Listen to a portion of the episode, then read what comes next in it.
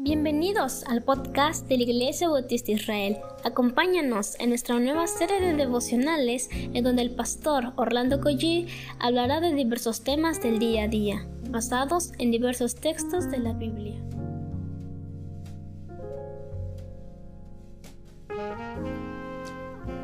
Muy buenos días queridos hermanos. Vamos a comenzar con una oración al Señor y pues, vamos a orar.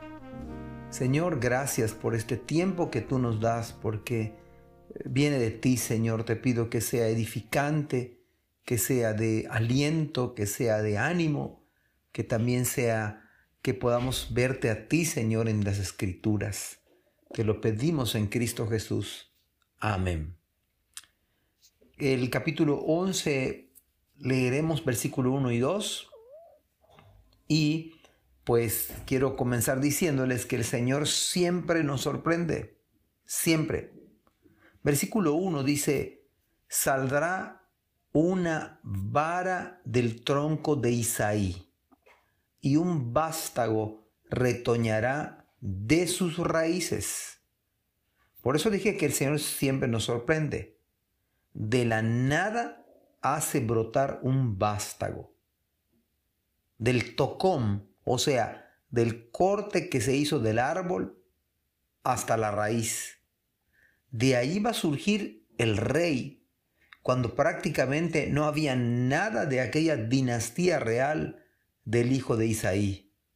Habían pasado siglos y del reino no se sabía ya nada, era cosa del pasado, hasta que vino Cristo. Así que la esperanza de Israel sigue siendo el Señor Jesucristo. Para los hebreos, cuando se leía esto desde la venida del Mesías, del Señor, en la mente de ellos la venida del Señor era un solo evento. Pero a lo largo de los años y en la historia bíblica, nos queda más claro que su venida no es un solo evento, sino dos eventos gloriosos. La primera venida hace más de dos mil años y su segunda venida es la cual nosotros debemos estar anhelando, deseando que venga Cristo. Su gloriosa segunda venida. Pudiera ser ahora en este instante, pudiera ser hoy mismo, en este lugar. Versículo número 2. Y reposará sobre él el Espíritu de Jehová espíritu de sabiduría y espíritu de inteligencia, espíritu de consejo y de poder, espíritu de conocimiento y de temor de Jehová.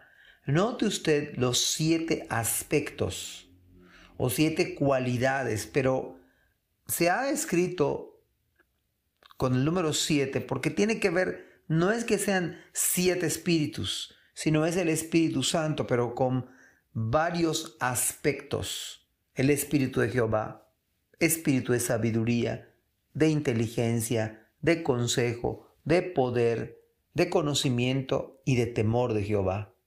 Solamente voy a citar unos textos bíblicos para que usted vea algunos, son unos cuantos de los muchos que hay en las Sagradas Escrituras. Por ejemplo, Lucas capítulo 3 versículo 22 dice, descendió el Espíritu Santo sobre él en forma corporal como paloma. Capítulo 4, versículo 1. Jesús, lleno del Espíritu Santo, volvió del Jordán y fue llevado por el Espíritu al desierto. Lucas capítulo 4, versículo 14. Y Jesús volvió en el poder del Espíritu Santo a Galilea. Leo solamente una parte del texto. Lucas capítulo 4, versículo 18. El Espíritu del Señor está sobre mí, por cuanto me ha ungido para dar buenas nuevas a los pobres. Y Hechos capítulo 10, versículo 8. Cómo Dios ungió con el Espíritu Santo y con poder a Jesús de Nazaret.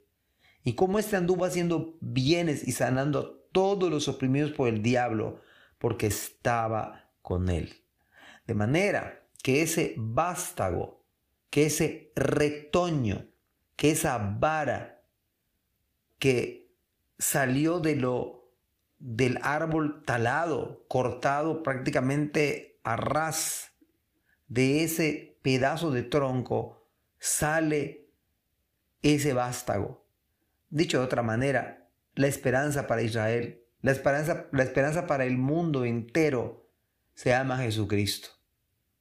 Y aunque las cosas parece que no son, como en el caso de, de los israelitas, que vino un juicio severo, pero sin embargo la misericordia del Señor estaba presente.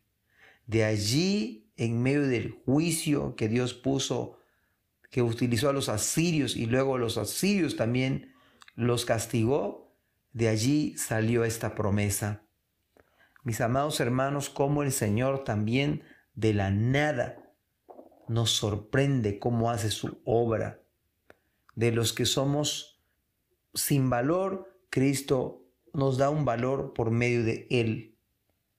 Nos saca del, del pozo de la perdición y nos hace sentar como príncipes por Cristo.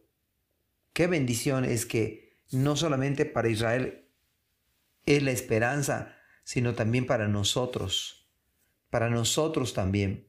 Dice Romanos capítulo 15, versículo 13, y el Dios de esperanza os llene de todo gozo y paz en el creer, para que abundéis en esperanza, y mire otra vez, por el poder del Espíritu Santo. Es Cristo nuestra total esperanza, nuestra única esperanza. Y en Él debemos confiar, aunque las cosas parezcan adversas, grises y, el escenario no pinte bien, pero Cristo, recordemos, es nuestra esperanza.